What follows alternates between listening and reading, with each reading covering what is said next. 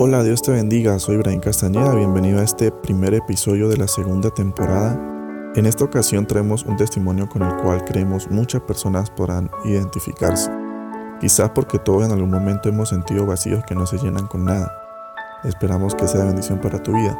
Recuerda compartirlo con amigos y familiares y así todos creamos una gran red de influencia. Bendiciones.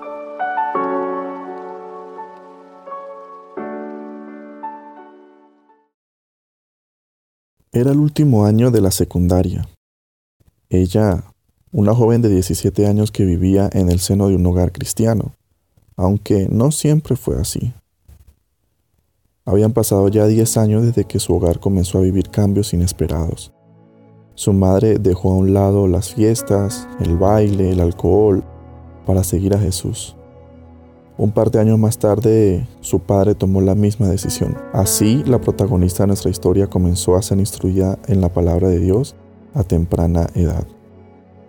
Al llegar a su adolescencia, aturdida por el entorno en el que estudiaba e influenciada por esas personas que llamaba amistades, comenzó su camino hacia un destino desconocido, sin saber el riesgo que corría.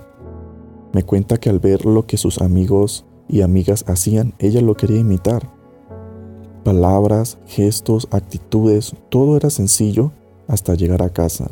Sus padres, siendo cristianos, establecían normas de conducta asociadas a las enseñanzas de la Biblia, no presionando ni obligándola, pero sí limitando sus libertades. Esto la hacía enfurecer. Contrario a lo que sus padres querían lograr, fue guardando en su corazón tanta amargura y enojo que poco a poco se fue alejando de Jesús no por la presión de sus padres, sino porque aparentemente el Evangelio era una camisa de fuerza para sus inclinaciones y deseos. No podía hacer lo que quería, que a su vez era lo mismo que hacían sus amistades. Bailar y usar ropa como ellas era más divertido y moderno que un aburrido culto con personas, según ella, hipócritas. Llegó el tiempo de su grabación de la secundaria, con muchas aspiraciones de seguir su carrera profesional. Un par de meses después, luego de cumplir 18 años, decidió que ella era mayor de edad y que nadie podía obligarla a practicar algo que no estaba dispuesta a hacer. Nos cuenta que fue una noche cuando seriamente le dijo a su mamá, no volveré a la iglesia, no quiero ser más cristiana. Su madre con un nudo en la garganta y asintiendo con su cabeza guardó silencio. Al día siguiente la noticia fue para su padre, quien con palabras sabias le comentó sobre lo triste que es la vida sin Dios, pues él sabía lo que era vivir sin Jesús. Desde ese momento, aunque podía disfrutar y compartir con sus amigos sin pensar en asistir a una iglesia semana tras semana, comenzó una etapa de desolación en su alma, donde se dio cuenta que lo que hacía parecía no tener sentido, pues al llegar a casa las confrontaciones y discusiones se volvieron comunes, papá y mamá, aunque la seguían amando, no podían tolerar la falta de respeto y el desorden en el que ella pretendía vivir. La relación con sus amistades parecía no satisfacer el vacío que estaban en su interior. Por ejemplo, cuando compartía con ellos recordaba sus momentos con los jóvenes y demás miembros de la iglesia. Fueron varias semanas en las que su vida se convertía cada vez más en un tormento, tormento del cual parecía no haber salida. Antes de dormir cada noche, aunque podía charlar por celular con amigos, no dejaba de sentir un profundo vacío que producía dolor y lágrimas, exteriorizando la realidad de lo que había en su corazón. Experimentó situaciones que no quiso relatar, pero que sin duda alguna fueron muy dolorosas. Lo que sí nos contó fue cómo decepcionaba día tras día a sus padres y demás personas que la amaban, casi siempre por su conducta orgullosa y retadora ante quien intentara aconsejarla. Pretendía disfrutar lejos de Dios, pero ella misma acepta que solo encontró desilusión, traición, engaño y por supuesto pecado. Un día se presentaba en la iglesia una joven cantante muy influyente de la región. Ella sabía quién era y le gustaba su forma de cantar, aunque ese día no visitaba como cantante. Su madre la invitó y aceptó asistir, aunque bajo sus propias condiciones. Llegó el día. Ella asistió a regañadientes, sin gana y con mirada siempre retadora, a la defensiva ante cualquiera que la saludaba. Llegó el momento en que la joven visitante inició su participación. Era la encargada de dar el sermón. Ella atentamente oyó lo que Dios a través de la predicación estaba transmitiendo. Resulta que esta joven visitante había experimentado conductas similares a la de nuestra protagonista.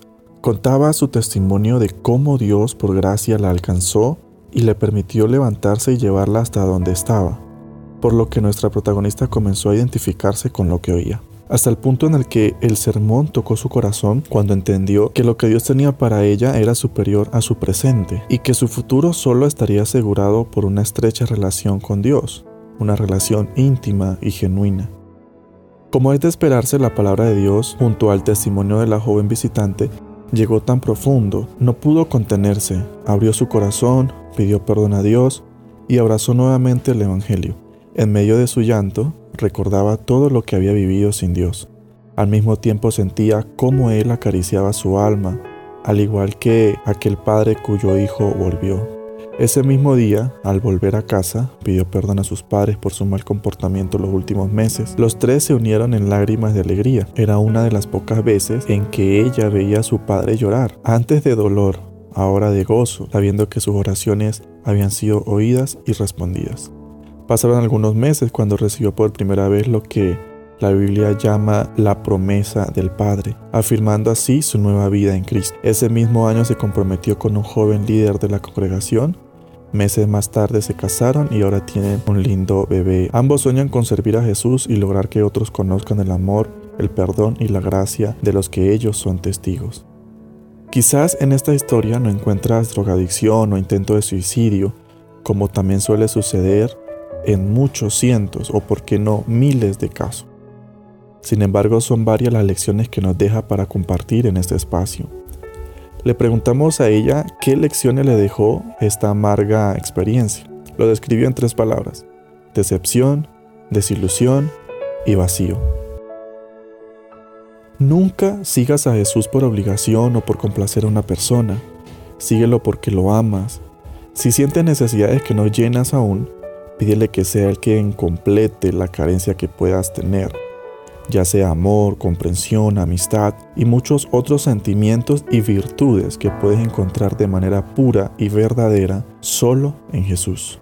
Tus padres son un regalo de Dios. Independientemente de su fe o su estilo de vida, ellos son dignos de ser respetados y honrados. Nunca permitas que las amistades o tu día a día cambien tu manera de tratarlos, pues papá y mamá son las únicas personas que siempre estarán para ti, aun cuando tú los deshonres. Aunque en la vida encontramos personas que más que amigos se convierten en familia, también es cierto que muchos tienen conductas y principios moralmente bajos, y por más que tú intentes defenderlos, su ejemplo te puede influenciar de tal manera que más pronto que tarde terminarás como ellos. Y no se trata de discriminarlo o juzgarlos, más bien queremos que abras tus ojos y veas si realmente tus amistades son tan sinceras, justas y verdaderas como parecen ser y si vale la pena respetar a tus padres y deshonrar a Dios con tal de complacer y compartir con tus amigos.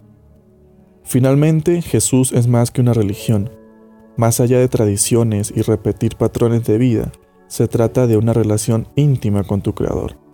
Es por eso que si estás atravesando una época emocional difícil, situaciones de esas que te desesperan al no ver una salida, te presentamos a Jesús. Él te puede ayudar en todo lo que necesites. Él te levantará de ese desierto en el que puedas estar en ese momento.